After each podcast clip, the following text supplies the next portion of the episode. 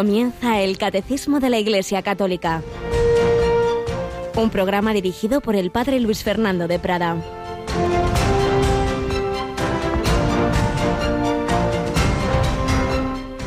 Jesús, al ver al paralítico enfermo, sabiendo que ya llevaba mucho tiempo, le dice, ¿quieres quedar sano? Alabado sean Jesús, María y José. Muy buenos días, muy querida familia de Radio María. 38 años llevaba un hombre paralítico, enfermo. Había una piscina con propiedades curativas, pero, pero nunca podía llegar a tiempo el momento en que se removía esa agua, que salían los, el agua más medicinal, o como se quiera explicar. Lo que nos importa ahora es que cuando llega Jesús le dice, pues levántate, toma tu camilla y echa a andar. Pero más adelante también Jesús le dice, mira, has quedado sano, no peques más. No sea que te ocurra algo peor. Todavía es peor la enfermedad del alma, mucho peor, infinitamente peor. Nosotros, débiles, pues claro, sentimos enseguida el mal de nuestro cuerpo, nos asusta la enfermedad, nos asusta la muerte. Es humano, el propio Hijo de Dios, hecho hombre, sintió ese pavor, ese miedo, esa tristeza, Padre, si es posible, pase de mí este cáliz. Es normal. Pero desde la mirada de fe, es decir, viendo las cosas con los ojos de Dios, sabemos que todavía es peor la enfermedad del alma, que a fin de cuentas el pecado es lo que origina también, en último término, los demás males, no de una manera directa, como eh, explica Jesús cuando esa escena que oíamos el domingo del ciego de nacimiento, que pensaban, ah, si es ciego es porque él pecó, él o sus padres. Jesús dice, no, no, no, no, no, no es eso. Pero sí que es verdad que en el conjunto, mirado de la historia, el, el mal, el sufrimiento humano es consecuencia del pecado, pero no repito, porque una persona sufre es como un castigo de sus pecados, en absoluto, todo lo contrario. Eso se rompe, ese esquema de pensar esta persona sufre, yo sufro, eso que dice a veces la gente que le he hecho yo, Dios se rompe totalmente simplemente con mirar a nuestro Señor Jesucristo y a la Virgen María, santos inocentes y los que más han sufrido, y tantos santos. Por tanto, no es verdad. Si yo sufro es castigo de mi pecado, no es verdad, porque el Hijo de Dios ha cambiado el dolor de sentido, lo ha convertido en cruz redentora. Él mismo ha asumido ese dolor y lo ha convertido en ocasión de salvación, de amor al Padre y a los hombres y tantos otros aspectos de maduración humana, de comprensión del prójimo, etcétera, que son también aspectos positivos que se sacan de lo negativo en el dolor y que explican los mismos psicólogos desde una perspectiva meramente antropológica, pero sobre todo desde la perspectiva de la fe. Sabemos, en efecto, que el dolor, que el dolor tiene esa, capacidad de unirnos a Cristo crucificado, de colaborar a la redención del mundo, de purificarnos, de pasar aquí el purgatorio que si no sería en el más allá, de ayudar a otras personas, etcétera, etcétera, etcétera. Y lo que nos parece que no tiene remedio, eso que se dice también, todo tiene remedio menos la muerte, pues tampoco es verdad, tampoco es verdad, porque el Hijo de Dios ha entrado por esa puerta dura de la muerte, en su caso durísima por la muerte en la pasión y muerte de cruz, y sin embargo la ha vencido con la resurrección. Por tanto, nada nos separará del amor de Dios, ni el dolor, ni la enfermedad, ni la muerte. Ciertamente, cuando lo vemos tan situación general como lo que estamos viviendo ahora, pues nuestra fe se puede tambalear o, o tenemos esos momentos de desconcierto, de, duda, Señor, es, es, mucho, Señor, ten piedad de nosotros. Sí, debemos invocar al Señor, pero no dudemos del amor de aquel que estando en el cielo, sin embargo, quiso participar de los dolores de lo que tantas veces es este, un valle de lágrimas. Miremos al Señor, miremos a la Virgen María, y precisamente el Hijo de Dios se hizo hombre y lo vamos a celebrar mañana. Aquí seguimos teniendo cada mañana firme en la fe a Yolanda Gómez. Buenos días, Yoli. Buenos días. Mientras el Señor quiera, aquí estaré. Cuando nos despertamos en estos momentos uno dice, Señor, otro día, me siento bien. Gracias, ¿verdad? pues sí. Y es que no nos damos cuenta, no nos damos cuenta. En realmente las enseñanzas que tienen estas circunstancias es que en realidad toda nuestra vida, cada día que nos despertemos debemos decir, un milagro. Sí es un milagro milagro permanente el estar vivo, como es otro milagro el tener fe, etcétera. Dios nos lo da y cuando nos falta entonces nos quejamos.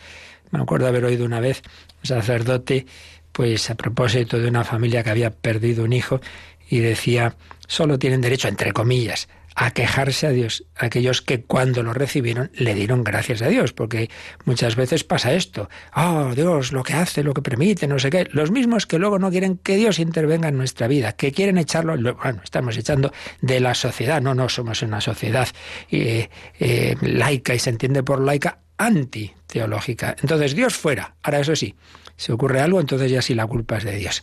Así somos los seres humanos. Bueno, pues Dios ha entrado en la historia, Dios no está fuera, Dios comparte nuestra vida. La encarnación. Bueno, Yolanda, pues va a ser un día muy importante, siempre lo es esta solemnidad de la encarnación, pero mañana tenemos momentos de oración en este contexto de la pandemia, pues muy significativos, ¿verdad? Pues sí, va a ser un día muy bonito, porque si Radio María mm, aprovecha este día de la Anunciación del Señor para consagrarse consagrar Radio María a la Virgen. Eh, lo hacemos normalmente en el Ángelus. Ahora, además, vamos a rezar un Padre Nuestro, eh, tal y como nos ha pedido el Papa que, recemos en este día de, de, la Anunciación. Pero es que por la tarde vamos a tener un momento muy especial, que es ese rezo del Santo Rosario desde Fátima. Los obispos de Portugal y los obispos eh, de España se han unido en esta oración, en este rosario que se va a rezar desde allí para pedir por las víctimas de, esta pandemia, por sus familiares, por quienes les asisten.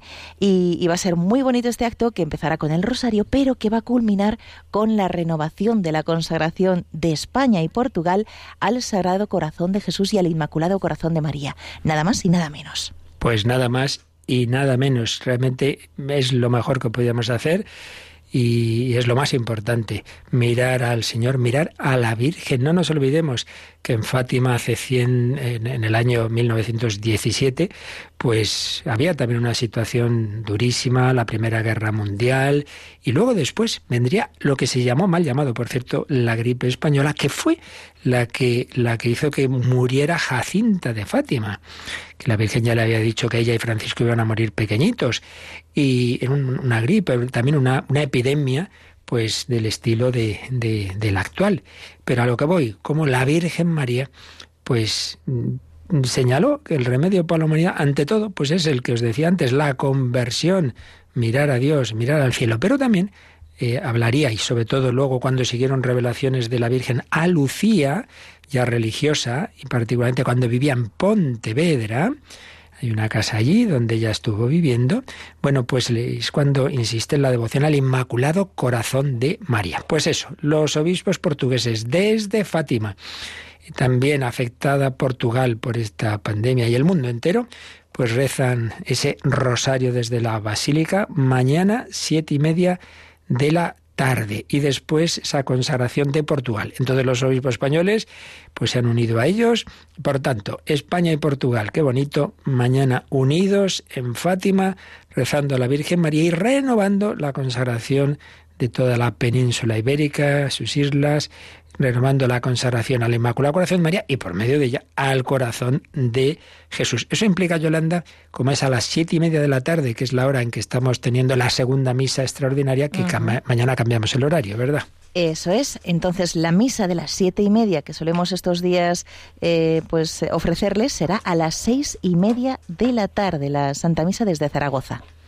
Por tanto, mañana recapitulemos. A las doce de mediodía el Padre nuestro, unidos a todos los cristianos, como ha pedido el Papa, mirando al cielo, mirando a ese Padre que nos envió a su Hijo, tanto amó Dios al mundo que nos entregó a su único Hijo, mañana, precisamente en la celebración de la encarnación y anunciación del Señor. A las 12, el Padre Nuestro, el Ángelus, renovación de la consagración de Radio María a la Virgen de la Anunciación. Y por la tarde, a las seis y media, adelantamos la Santa Misa desde Zaragoza y a las siete y media nos conectamos con ese Rosario Mundial desde Fátima. Habrá otra oración especial, en ese caso desde Roma, el viernes a las seis de la tarde, pero eso ya lo iremos diciendo más adelante. De momento, preparémonos a mañana a vivir bien la encarnación. Dios ha asumido nuestro dolor, Dios ha asumido nuestros todos los momentos, los gozosos, los dolorosos, los luminosos, para que un día compartamos los gloriosos. Y ahora en el, la siguiente sección, que normalmente contamos alguna historia real, en este caso voy a leeros una poesía. Es una poesía que un monje, amigo mío, desde hace muchos años monje, pues compuso al morir una hija adolescente, si no recuerdo mal, de otro amigo común. Unas palabras sobre el cielo, sobre las personas que nos van faltando. Yo la voy a leer eh, ya os aviso porque esto pasa cuando leemos cosas muy bonitas, enseguida muchos llaman, oye, ¿me lo pueden mandar? No, no, no podemos enviar textos y menos esto que además es algo relativamente privado, pero lo que sí, pues eso, aquí queda grabado, podéis Luego pues lo, podéis volver a oír en el podcast o en su momento pedir el disco con la grabación de este programa del catecismo, pero vamos a fijarnos bien en cómo pues realmente el cielo del que precisamente estamos hablando ahora en el catecismo está lleno de los de las personas buenas que han dicho sí a Dios, que han aceptado la invitación de su amor misericordioso. Eso es lo importante, que caminemos hacia el cielo, a estar muy cerca del Señor.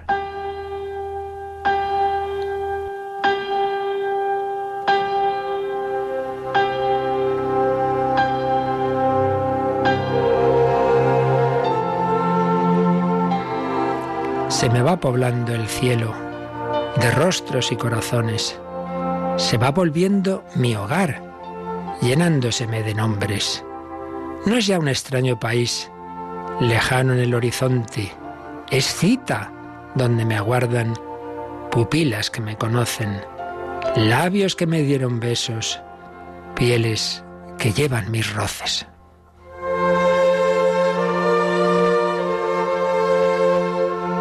Se me va poblando el cielo de rostros y corazones, de gestos ya conocidos, de amor, de abrazos que acogen, en los que revivir puedo amadas palpitaciones y tantos y tantos sueños que aguardan consumaciones.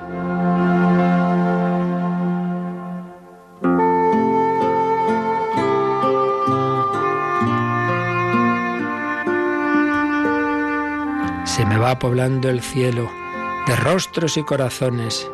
Me gusta saber que Dios prepara para los hombres paraísos que permiten recuperar los adioses. Allí se me van llegando uno a uno mis amores, con besos hoy silenciosos que tendrán resurrecciones.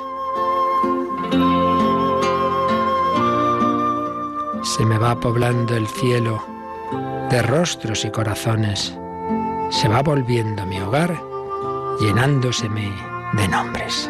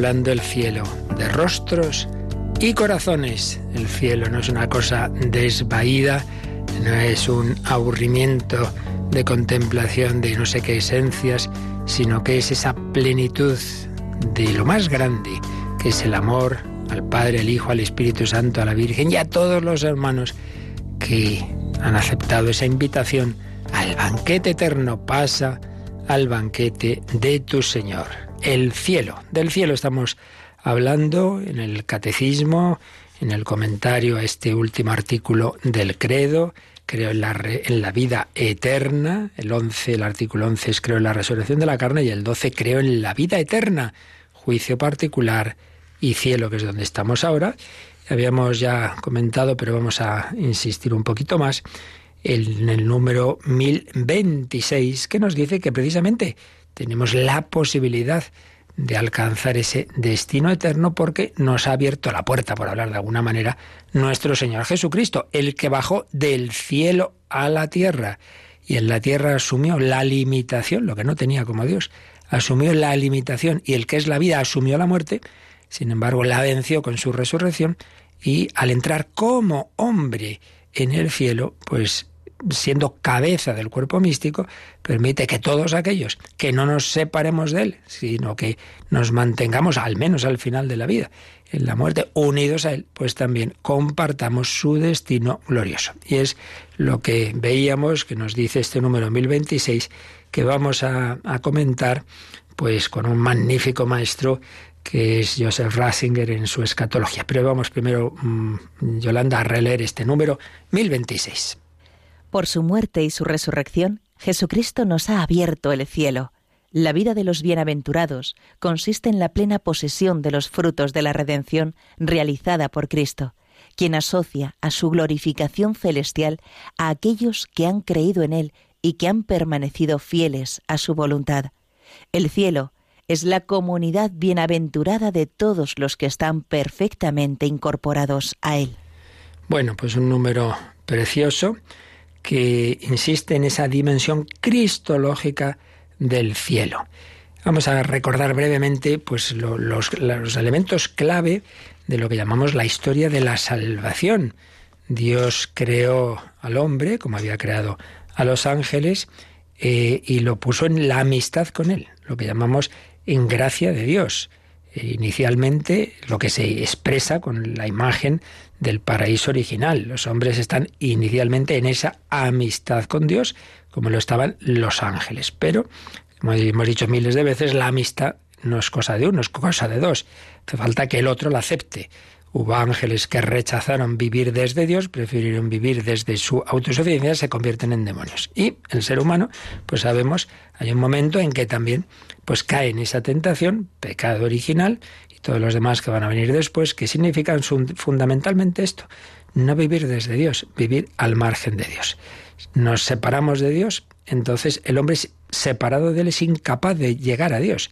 No puedo subir del cielo de la tierra al cielo, por hablar de alguna manera. Y Dios, en su misericordia, pues tiene todo ese plan de salvación en que va preparando ese momento central de la historia, que es la encarnación y redención que realiza nuestro Señor Jesucristo. El cielo baja a la tierra vuelve a establecerse ese puente para poder subir. Mejor, un ascensor. Yo no puedo subir por mis fuerzas, pero me meto en el ascensor, que es el corazón de Cristo. El Espíritu Santo me invita a meterme ahí. Yo soy el camino y la verdad y la vida. Nadie va al Padre sino por mí.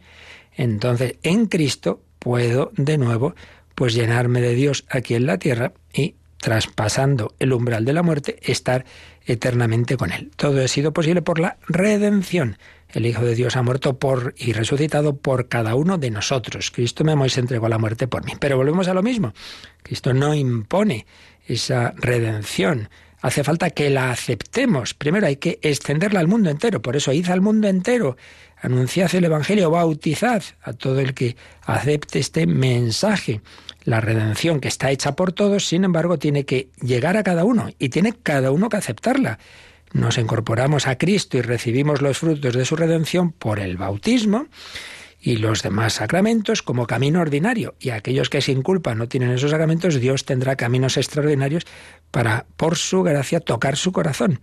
Pero ahora hablamos de, lo, de lo, que vivimos dentro del camino ordinario de la Iglesia. Hemos recibido esa vida de Dios, pero por desgracia, pues muchas veces nos separamos de nuevo de Dios por el pecado. El pecado mortal significa eso, muerte de la vida divina. Entonces volvemos, volvemos a estar separados de Dios. ¿Cómo puedo volver a Él? Necesito que Él me toque con su gracia, que su gracia me, me llame a la conversión y que yo acepte esa llamada. Entonces yo me arrepiento, me arrepiento tocado por la gracia divina, le pido perdón de mis pecados, el, perdón como camino más, completo y más seguro siempre por el sacramento de la penitencia, si sin culpa yo no puedo recibirlo, pero yo tengo verdadero dolor de mis pecados por amor de Dios, lo que llamamos la contrición, la verdad es que ya en ese momento, con deseo, eso sí, y propósito de confesarse, pues uno ya eh, quedaría perdonado. Eh, pero siempre con, el, con ese camino más seguro, más, más eh, pleno de recibir ese perdón y tantas gracias de Dios a través de los sacramentos, de la penitencia, de la unción de enfermos, etc. Ese es el plan de salvación. Entonces, si uno eh, durante su vida, o al menos al final, arrepentido de, de verdad, de corazón, de sus pecados, tocado por la gracia de Dios y pidiendo perdón al Señor, muere así, pues eso ocurre lo que acabamos de leer. La vida de los bienaventurados consiste en la plena posesión de los frutos de la redención realizada por Cristo.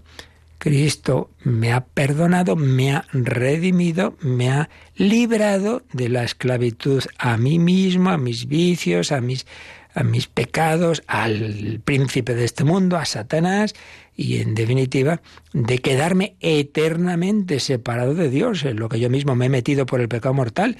Esa eterna separación de Dios es el infierno. Pero si uno pues acepta esa, esa redención de Cristo y, le pide perdón y recibe su, su misericordia, pues entonces, mm, una vez purificado, sea aquí en la tierra o sea con la situación del purgatorio, de la que ya hablaremos en próximos días, si Dios quiere, pues entonces va a poder disfrutar de esa amistad con Dios a la que Él nos ha destinado desde siempre y que por desgracia tantas veces nosotros hemos roto.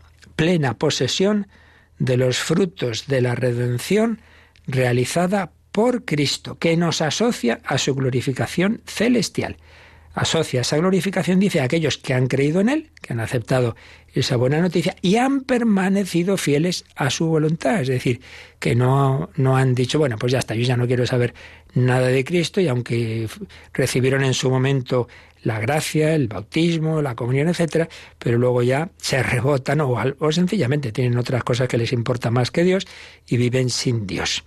Pero si uno muere en ese amor de Dios, en ese pedir perdón también, pues entonces va a disfrutar, repito, una vez purificado, porque luego está el aspecto de las consecuencias que el pecado deja en nosotros. Se distingue la culpa y la pena. La culpa es, pues eso, ese, esa ruptura de la amistad con Dios, esa ofensa a Dios, y uno se arrepiente, sí, se arrepiente, pero si yo me he enfadado con mi amigo y voy y le quemo el coche y luego me arrepiento y le pido perdón, sí, pero el coche sigue quemado. Entonces a esto hay que arreglarlo, ¿no?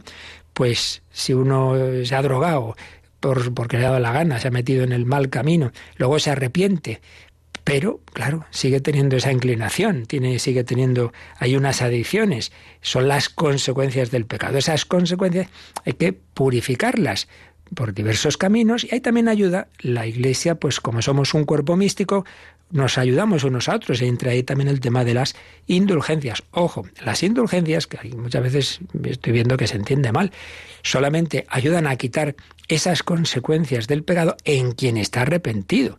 No pensemos que uno que no se arrepiente, que, le da todo igual, ah, como hay una indulgencia penaria, ya está. No, como que ya está.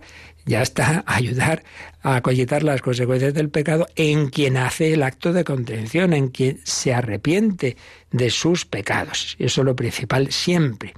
Por eso hagamos siempre en nuestra vida, al acabar el día, sobre todo por la noche antes de dormir, el, sueño viene a ser como una especie de ensayo de la muerte, pues hagamos siempre un acto de contrición. Dios mío, te pido perdón de corazón de todo lo que os he ofendido. Si he cometido algún pecado grave, quiero, yo me arrepiento y quiero confesarme cuanto antes, cuanto me sea posible, y enseñémoslo a los demás, sobre todo a los enfermos graves, pues hagamos con ellos eh, oración. Dios mío, perdóname, Señor, te pido perdón de todo corazón, de todos mis pecados, por ser vos quien sois bondad infinita, y sin embargo, pues yo os he ofendido. Por tanto, el cielo es la consumación en el más allá de una amistad. Cuanto más profunda es esa amistad, pues más profundo, más íntima será también la relación con Dios en el cielo, siempre a través de Jesucristo. Por eso y en Jesucristo también la relación con los demás. Por eso dice el último, la última frase de este 1026, el cielo es la comunidad bienaventurada de todos los que están perfectamente incorporados a Él, a Jesucristo. ¡Qué maravilla! Unión con Cristo y en Cristo unión de los de Cristo, lógicamente. Bueno, vamos a ver cómo esto lo explicaba en ese tratado que ya hemos comentado y citado varias veces, que escribió como joven teólogo allá por 1977, la primera edición, Joseph Ratzinger, La escatología, que luego ha tenido muchas más ediciones, es una auténtica joya. Pues prácticamente voy a leer un poquito resumido, pues unas páginas en que expresa las dimensiones del cielo y que son la mejor manera, creo yo, de entender este número y otros de aquí del, catecismo, una auténtica joya. Dimensiones del cielo. Vamos a ver, primero esta que estamos diciendo, la dimensión cristológica. Todo viene de nuestra relación con Jesucristo y en Cristo con la Trinidad. Segundo, dimensión eclesiológica. Pues ya acabamos de decir que en la unión con Cristo pues me uno también con los hermanos. Tercero, dimensión antropológica. Eh, hay una parte que, que, depende de la respuesta de cada uno a este plan de Dios. Y en cuarto lugar, dimensión cósmica. Aquí entra todo el tema misterioso de cielos nuevos, tierra nueva, es un estado, pero también es un sitio. ¿Cómo es esto, verdad? Bueno, pues vamos a ver un poquito lo que nos expresa, lo que nos explica, explicaba en esta escatología Joseph Ratzinger. El cielo es algo primariamente cristológico, primera y principal dimensión cristológica. No es un lugar ahistórico al que se llega. ¿Por qué decimos cielo? Bueno, pues nos dice algo muy bello. El hecho de que haya cielo se debe a que Jesucristo existe como Dios hombre y ha dado al ser humano un lugar en el ser mismo de Dios. Es decir, podemos mm, unirnos a Dios porque Dios se ha unido a nosotros en Cristo, que es a la vez Dios y a la vez hombre. El hombre está en el cielo en la medida en que se encuentra con Cristo, con lo que haya el lugar de su ser como hombre en el ser de Dios.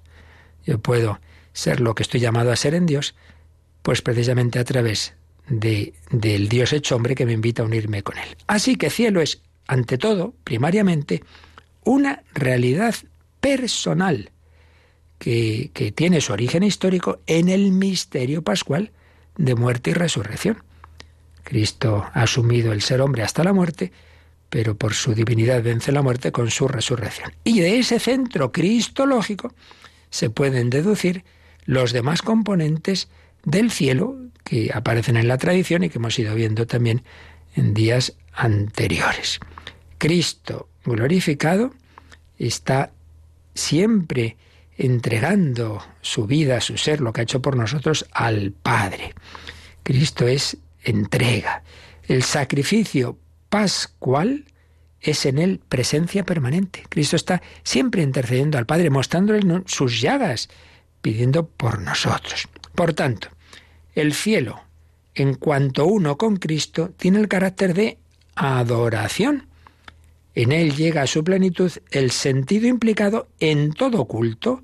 Cristo es el templo escatológico. Destruid este templo, dice Jesús a, sus enemigos, hablando del templo de Jerusalén, y en tres días lo edificaré. En Cristo eternamente estaremos alabando al Padre y movidos por el Espíritu Santo. El culto aquí en la tierra, la liturgia terrestre, pues es participación de esa liturgia celestial. El cielo es la nueva Jerusalén donde se rinde culto a Dios. El movimiento de la humanidad unida a Cristo en camino hacia el Padre encuentra su respuesta en el movimiento contrapuesto del amor de Dios, regalo del hombre. Es ese encuentro de dos, de dos movimientos. El hombre busca a Dios, pero por sí mismo no puede, pero Dios busca al hombre, le coge en brazos y entonces sí podemos llegar a ese destino. El culto en su plenitud celestial implica la inseparable inmediatez entre Dios y hombre. Una inmediatez que la tradición teológica llama visión de Dios. Esto ya lo vimos, pero profundizaremos más en ello. La primera dimensión del cielo es la visión de Dios. Bueno, luego señalaba Joseph Ratzinger que los teólogos han estado pues hay con esos matices hasta qué punto ante todo es visión de Dios, algo más bien de alguna manera intelectual o es amor. Bueno, dice, realmente es lo mismo.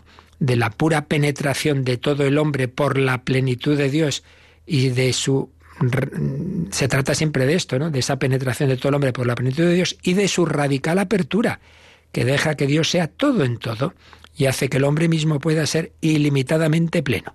Son matices de lo mismo. Yo veo a Dios, viendo a Dios, pues amo a Dios, me siento amado por Él y le correspondo. Entonces, bueno, pues el ser humano es todo uno. Y por eso caritas in veritate, caridad y verdad, inteligencia, amor, voluntad, afectividad, todas esas potencias humanas, pues llenas del amor de Dios. Por tanto, dimensión cristológica. Podemos llegar a esa plenitud de nuestra vida, a esa contemplación de Dios, a ese amor de Dios a través de Jesucristo. Pero esta dimensión cristológica implica la eclesiológica, explicaba Joseph Ratzinger. Si el cielo se basa en el existir en Cristo, entonces implica también estar con todos aquellos que forman el único cuerpo de Cristo. Claro, si yo me uno a Cristo y el otro también, estamos somos miembros del mismo cuerpo, el cuerpo místico. En el cielo, en este sentido, no cabe aislamiento alguno. Nadie se lo imagine, uy, yo aquí con el Señor, aquí los dos solitos. No, no, no, no. Es la comunión de los santos, la comunión abierta de los santos, la plenitud de todo coexistir humano plenitud que es consecuencia de la pura apertura al rostro de Dios.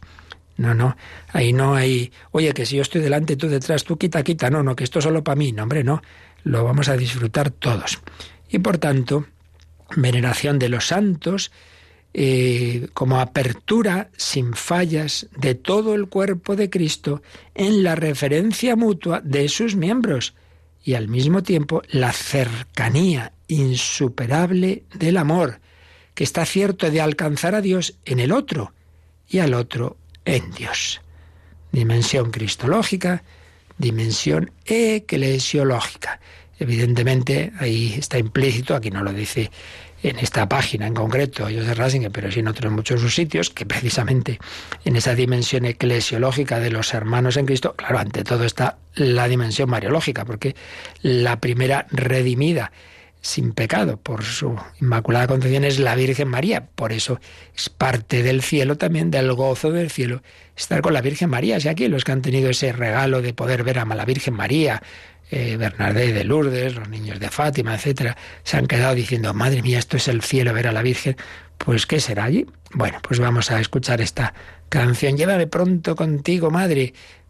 Vivamos con Cristo, vivamos con María y, tengamos la tranquilidad de que si así lo hacemos y así morimos, pues estaremos también con la Virgen María. Llévame contigo, madre. No, no vamos a la nada, vamos al encuentro de Jesús, María, José y todos nuestros hermanos. Llévame pronto contigo, madre, que ya no puedo vivir con el corazón partido por no estar ya junto a ti. Llévame pronto contigo que me es duro caminar y se me hace cuesta arriba ganarme la eternidad. Quiero vivir a tu lado, madre, sin separarme de ti. Quiero sentir tus caricias, madre, y vivir junto a ti. Sentir que te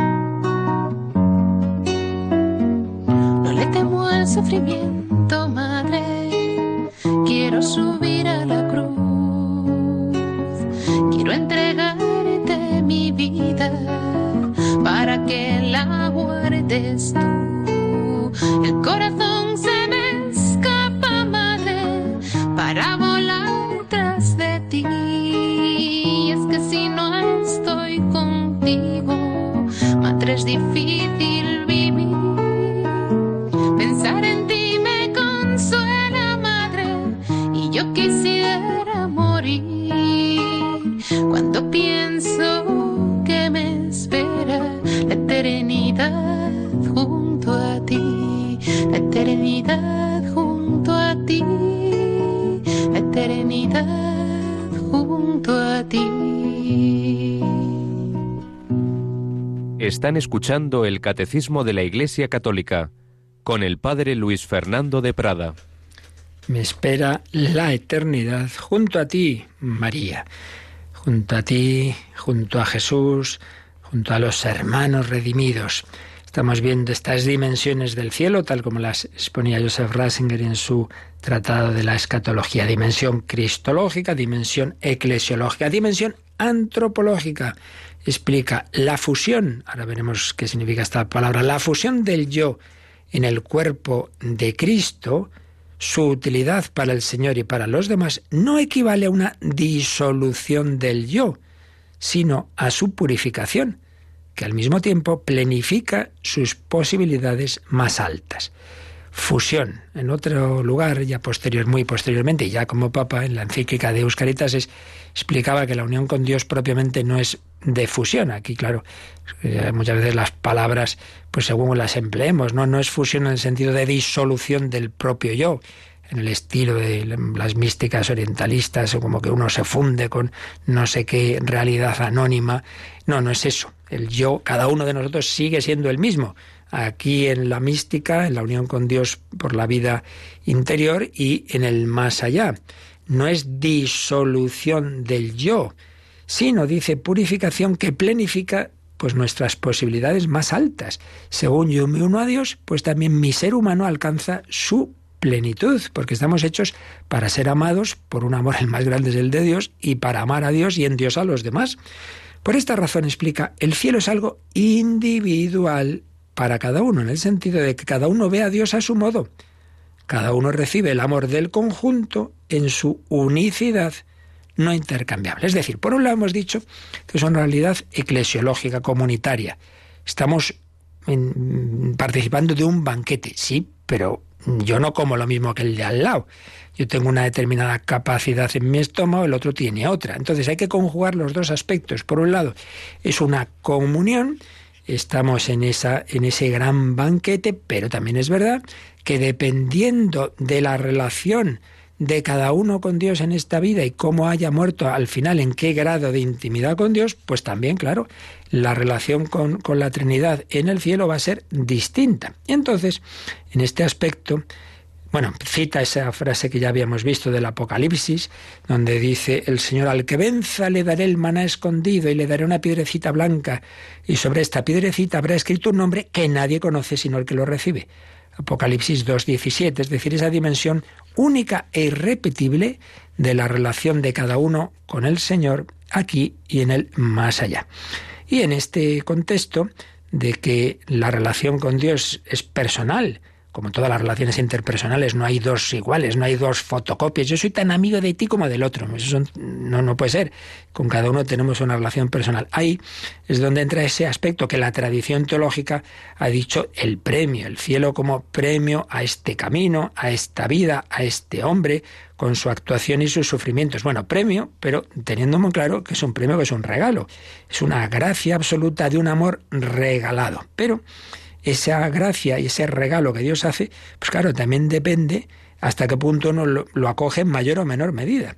Y ahí es donde entra esa imagen de, de, ampliar el vaso de la propia vida. Ya hemos recordado varias veces en estos programas el ejemplo que la misma Teresita del Niño Jesús, bueno, Teresita de Lisieux, cuando era una niña ahí en su casita con sus hermanas mayores, decir, ¿cómo puede ser esto? ¿Cómo puede ser esto?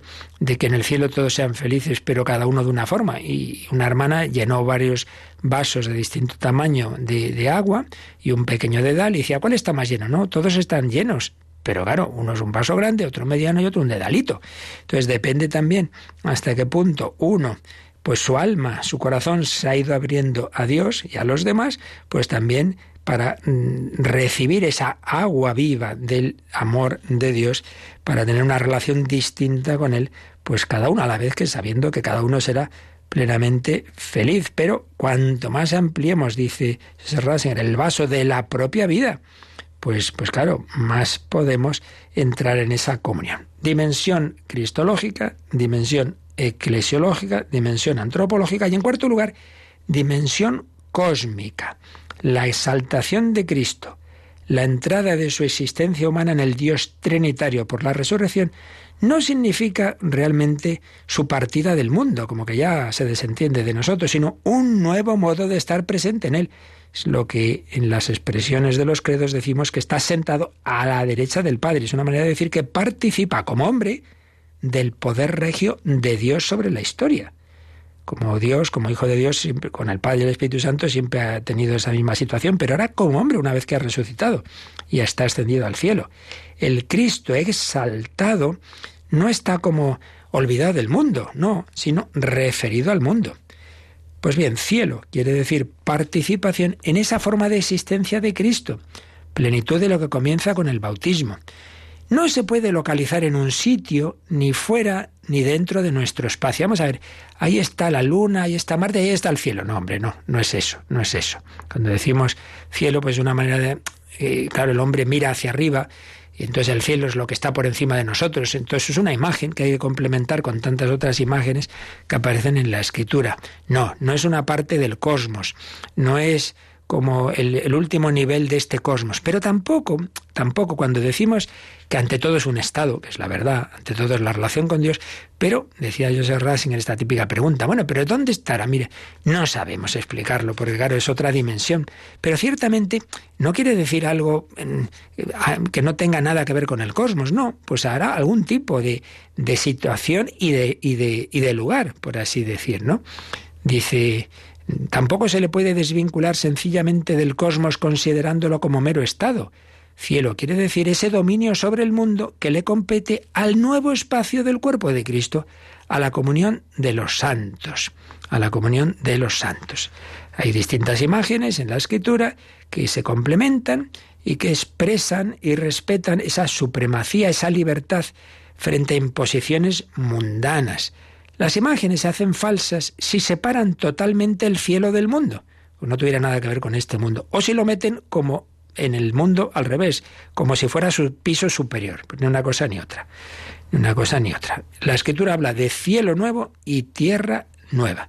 En definitiva, se nos está diciendo que toda la creación, toda la creación está destinada a convertirse en vaso de la gloria divina toda la realidad creada se vincula a la bienaventuranza celestial. Esto es un punto que veremos más adelante dentro de este artículo del credo cuando precisamente hablemos del cielo nuevo y la tierra nueva. Hay, algo ahí que quiere decir que este mundo también hay una dimensión de él, incluso de su materia, pues eso, tierra, tierra nueva, que transfigurada va a estar en la, en la dimensión definitiva y última del cielo, cielo nuevo y tierra nueva. Bueno, para empezar, nuestro cuerpo, resurrección de la carne. Claro, nuestro cuerpo es materia, materia que estará transfigurada, espiritualizada, pero materia, como lo es el cuerpo de Cristo, como lo es el cuerpo de María.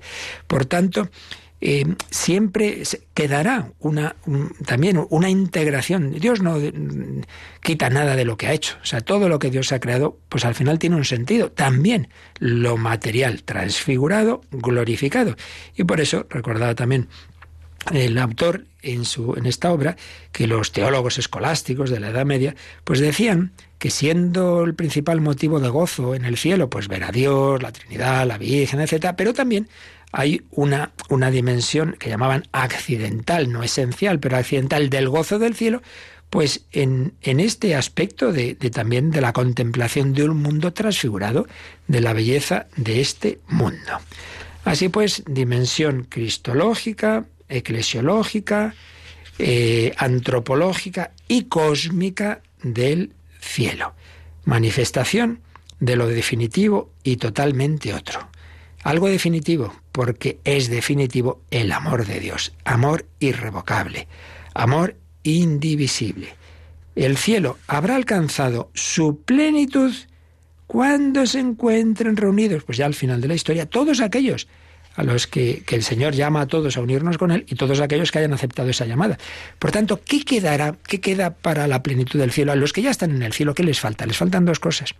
les falta que se complete el cuerpo místico con todos los que todavía van a existir en la historia y que van a, aceptar esa invitación, eh, eh, a entrar en ese banquete y falta sus cuerpos, falta la resurrección de la carne. Entonces, cuando al final de la historia termine la historia y vuelva al Señor la parusía, se termina eh, la creación de nuevos seres humanos y resucitamos también corporalmente y entonces ya pues se da esa plenitud. Y así al final el Señor Jesús abarcará a todos los salvados y con ellos a todo el universo, a todo el universo. Y el último párrafo de esta exposición del cielo eh, dice así, la salvación del individuo es total y plena sólo cuando se haya alcanzado la salvación del universo y de todos los elegidos, que en el cielo no se encuentran sencillamente al lado los unos de los otros, sino que los unos con los otros son el cielo en cuanto el Cristo único. Bueno, son expresiones, ¿verdad?, que a veces uno se puede perder un poquito, tan profunda siempre, todos unidos en ese Cristo, en ese cuerpo místico de Cristo. Entonces toda la creación será cántico, gesto generoso de la liberación del ser, adentrándose en el todo y al mismo tiempo penetración del todo en lo individual, alegría en la que toda pregunta se resuelve y alcanza la plenitud. Qué maravilla el cielo al que Dios nos llama. Uno entiende que cuando santos han tenido luces sobre el cielo han dicho, ay, ay, ay, ay Señor, llévame, yo me quiero, me quiero ir ya contigo. Bueno, cuando Dios quiera, como Dios quiera, cuando Dios quiera y, en, y eso, aceptando siempre su voluntad, lo que Dios quiera, cuando Dios quiera, como Dios quiera que decía mucho Santa Maravillas de Jesús. Pues así lo pedimos al Señor, que siguiendo la luz de la fe lleguemos a la luz eterna eh, a la que se refería Mozart en, en esta pieza que ahora vamos a escuchar, como meditación de todo lo que hemos visto y también para que si queréis hagáis vuestras consultas.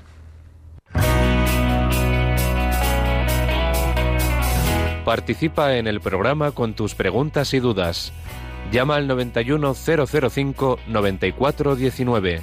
91005 9419.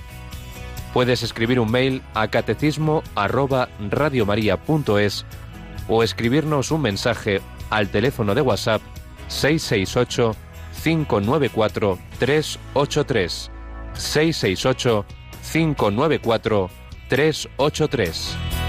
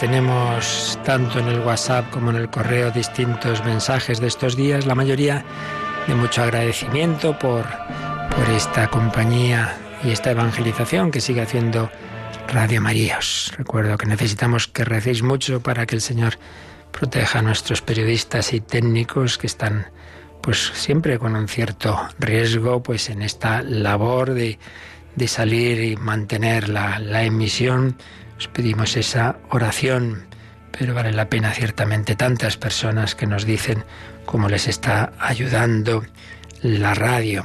Teníamos también aquí un correíto de José que dice, antes de este enclaustramiento pensé en confesarme para girar en la cuaresma hacia Cristo, pero mil cosas han pasado y al final me he visto sin iglesia, sin cura y sin confesión.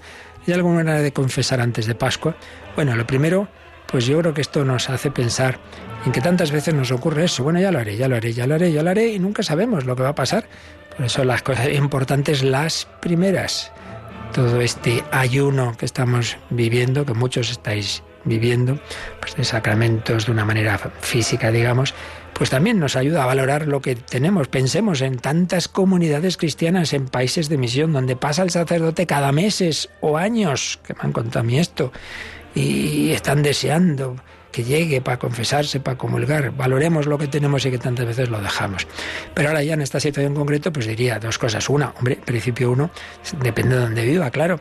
Pues llamar, con preguntar a los sacerdotes de la parroquia, ¿hay alguna posibilidad de confesar. Si dicen que no, por, por todas las circunstancias y todo el, el, confinamiento que tenemos, pues os recuerdo precisamente lo que estamos explicando esta semana y seguiremos haciéndolo, esa, eso que ha dicho el Papa y que, y que la, la, Sagrada Penitenciaria también nos ha recordado, que no es que sea una novedad, ya lo sabíamos, pero que en este tiempo tiene especial valor a saber, que lo, lo he dicho ya antes en cierto modo, que lo principal de la confesión es arrepentimiento de uno. Claro, si uno va a confesarse sin arrepentimiento, la confesión no vale para nada, es inválida.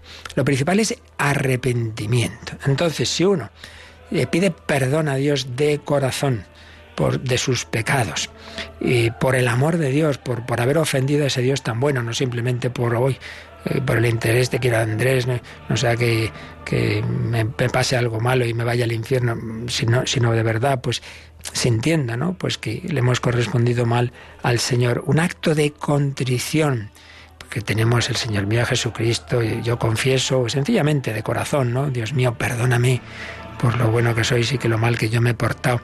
Si uno hace eso de corazón con propósito de confesarse en cuanto sea posible, ya está perdonado.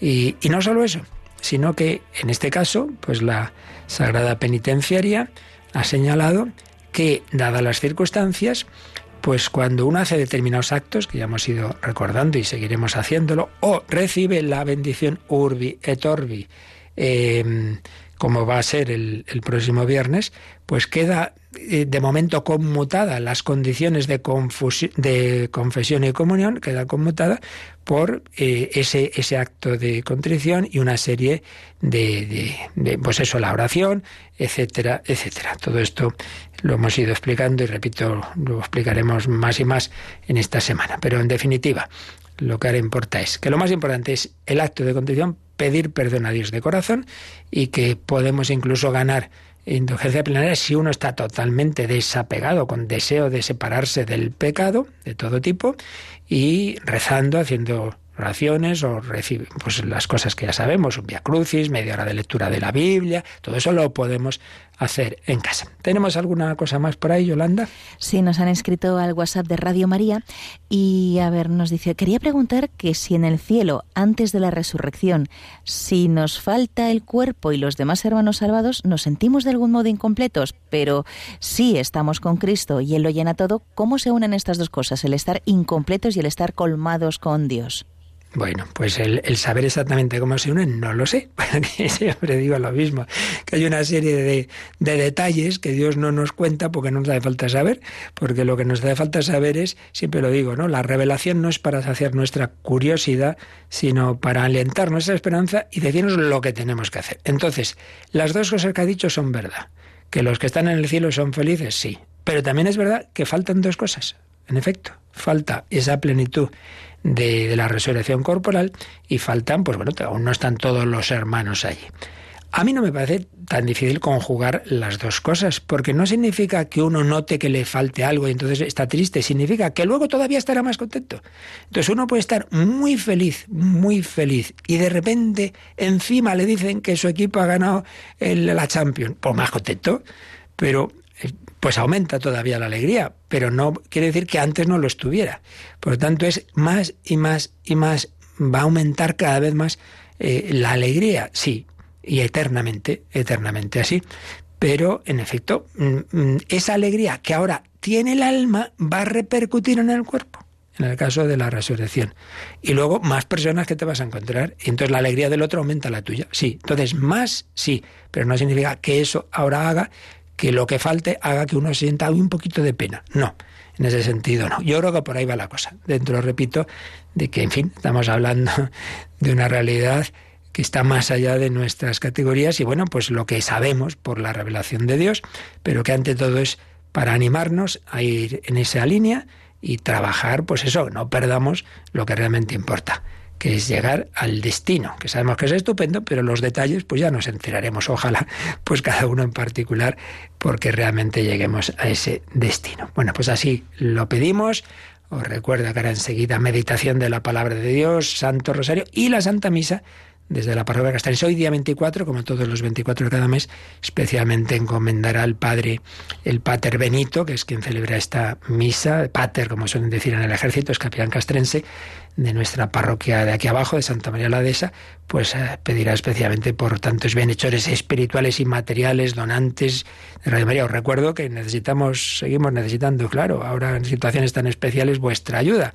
Ya no se puede ir al banco, pero siempre cabe llamar por teléfono, siempre cabe hacer una transferencia y llamar a, nuestros voluntarios al 91 822 8010 para que esta radio siga adelante. Pero sobre todo os pedimos el donativo de vuestra oración. Rezad por nosotros, rezad por los periodistas, que el Señor, la Virgen, los proteja. La bendición de Dios Todopoderoso, Padre, Hijo y Espíritu Santo, descienda sobre vosotros. Alabado sea Jesucristo.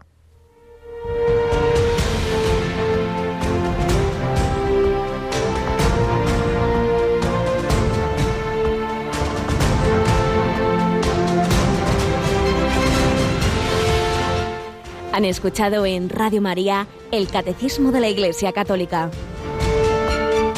Un programa dirigido por el Padre Luis Fernando de Prada.